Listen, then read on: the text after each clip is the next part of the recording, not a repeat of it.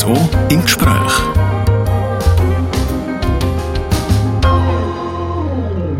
Unser Gast heute, das ist der Charlie Lenz, Kampf- und Lebenskünstler aus Maastrichts. Geboren bist du aber in Österreich im 1948. Deine Mutter war Köchin, dein Papa hat in einem Kohlebergwerk geschafft. Wie müssen wir uns vorstellen in dieser Nachkriegszeit, Charlie? Wie bist du aufgewachsen? Ja, also wir haben nicht alles gekriegt. Wir haben wohl gegessen, aber nicht viel. Also Fleisch und oder Fisch oder Sushi ist vielleicht einmal im Monat auf den Tisch gekommen. Aber das, was wir gegessen haben, das ist vom Bauer gekommen und das sind alles biologische Sachen gewesen, würde man heute sagen. Und dein Papa hat gesagt, los Burst, also ins Kohlebergwerk gehst du nicht arbeiten? Ja, mein Vater hat gesagt, äh, er war Schlosser Dreher im Kohlebergwerk und hat dort einfach gewisse Sachen repariert. Und er hat gesagt, wenn du mal groß bist, hast sicher nicht ins Kohlebergwerk geschafft, nämlich mit 40 haben dort Staublungen, die meisten Leute. Und das ist nicht gut gewesen. Wie kommt jetzt aber ein junger Bursch aus Österreich dazu zum Kirchenrestaurator geworden? Wie bist du auf das gekommen? Ja, es ist schon so, äh, wir haben auch kein Geld gehabt, dass ich irgendetwas studiert hätte. Was ich am besten können ist einfach Sport und Malen. Und dann haben wir gedacht, ja, machst du zuerst malen und später noch bin ich in die Kunstgewerbeschule gegangen und dann bin ich Kirchenrestaurator geworden. Und wie jetzt um Himmels Willen wiederum wird es vom jungen Kirchenrestaurator Lehrling dann zur, zur Kampfmaschine? Ja, es ist ja so gewesen, wir haben äh, am Fußball, am Anfang haben wir Fußball gespielt und unter dem Fußballplatz hat es eine Tribüne gehabt, da hat es noch einen Boxclub gehabt. Und weil wir nicht müde sind vom Fußballspielen, sind wir noch boxen und haben uns da mit den ganz großen äh, Boxhandschuhen die Nase verschlagen immer.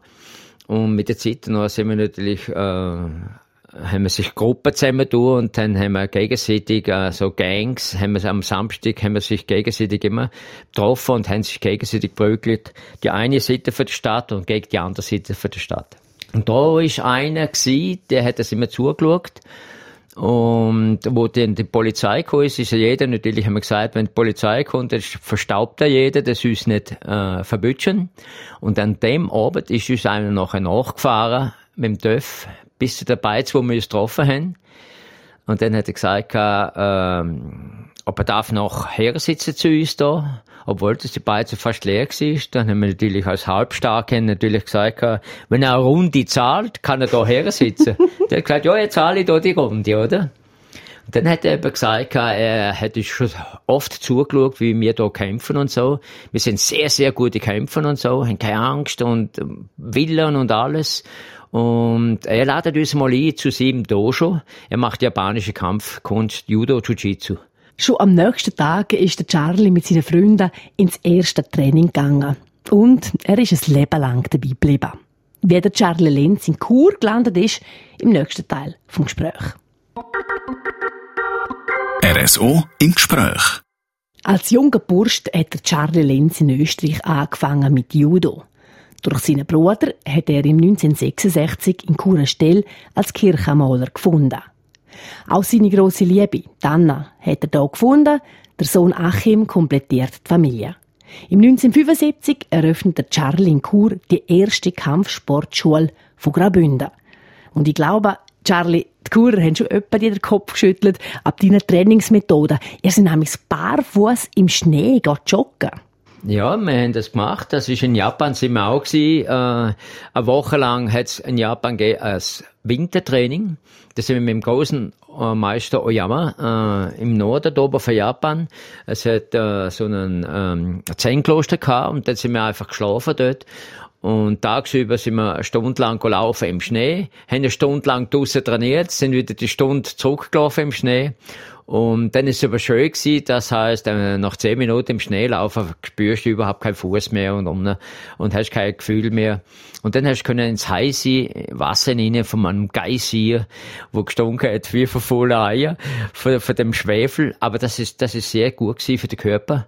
Und alle Leute, also es sind 100 Leute gewesen, keiner ist krank geworden gesponnen eigentlich, weil eben du hast deinem Körper alles abverlangt, oder? Erstens wirst du abverlangt und zweitens wird der Körper oder der Geist so stark trainiert, dass du gar keine Zeit hast zum Krankwerden und auch nicht willst.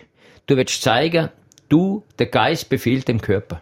Du bist verschiedentlich in Japan gewesen, Charlie Lenz. Hat es dich eigentlich nie gelustet, um dort zu bleiben? Wo ich das zweite Mal in Japan war, bin, schon.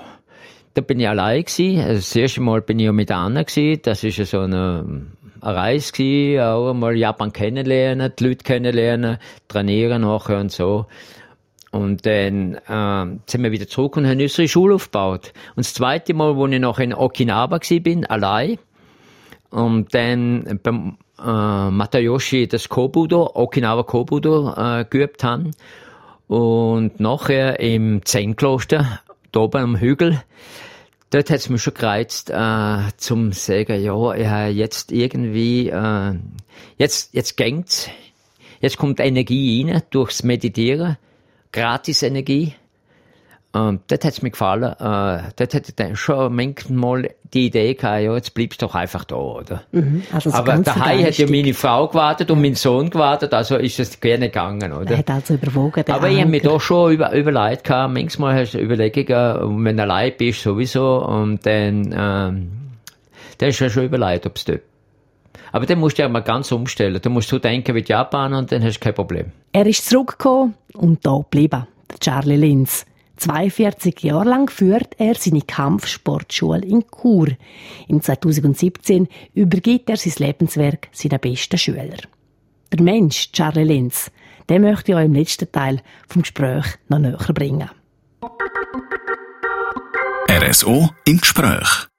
Radio Südostschweiz im Gespräch heute mit einem spannenden Mann, mit dem Charlie Lenz. Er ist in Europa die Nummer eins in der Kampfsportart Jiu-Jitsu. Charlie, wie behaltest du die fit? Bist mittlerweile 71, aber eben unterrichtest immer noch.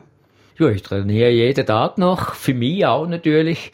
Man muss nicht meinen, äh, wenn man jetzt äh, so hoch oben ist und jetzt hat man alles erreicht, fast alles erreicht natürlich. Man kann ja nie alles erreichen, oder? Ein Leben ist zu kurz in der Kampfsportarten.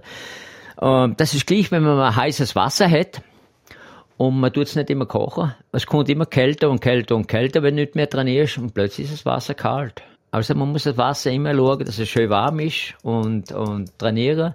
Das ist gut für dich selber und natürlich auch, äh, ich gebe international große Kurse immer, Samstag, Sonntag und tun Lehrer ausbilden im Europäischen Jiu-Jitsu-Verband, dass das Niveau gelupft wird. Über die hat es ein Buch gegeben, Frühling. Angie, Charlie, Kampf und Lebenskunst. Und eben, da drin erfährt man, was du alles erreicht hast, was du alles gemacht hast. Und dann habe ich mich gefragt, Gott, verdeckel mal. Das ist, wenn man dich auch erlebt, so wahnsinnig ein ausgeglichenes kriegt man von dir. Du strahlst, äh, bist wach, bist präsent da. Gibt's aber auch jemanden im Leben von Charlie Lenz Moment, wo er ab der Rolle geht, wo er sich nervt, wo er an der Kasse ansteht und, und, und äh, die Nerven verliert? Nicht mehr jetzt. Weil ich das gelernt habe, im, im Zen-Kloster ich das gelernt, dass man einfach alles, äh, wo kommt, normal hinnimmt.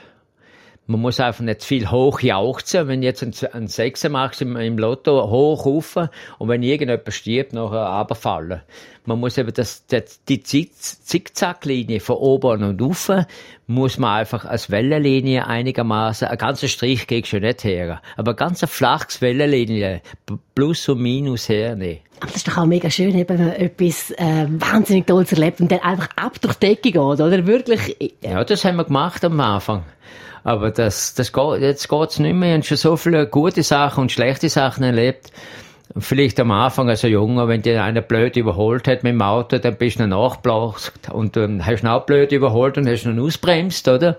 Und heutzutage, wenn auf der Straße hat, also jemand blöd überholt, dann lächelst du nur über das. Ist das die Weisheit vom Leben, Charlie? Ist das so Quintessenz, wo du jetzt rückblickst und kannst sagen, um das geht's, eben aus dieser Spitze vom Leben, eine Wellenlinie, sanfte Linie. Das ist genau das, wo, wo man wett, wo man wett, also wo ich wett und wo alle äh, japanische Kampfkünste dort herführen, oder? Ein Gast, der mir sehr Eindruck gemacht hat. Der Charlie Lenz. Über ihn gibt's noch viel mehr Spannendes. Ich kann euch das Buch Hanji Charlie, Kampf und Lebenskunst wärmstens empfehlen. Die Sendung könnt ihr nachlesen, findet ihr auf südostschweiz.ch. Danke fürs Zuhören. Am Mikrofon Katharina Balzer. RSO im Gespräch.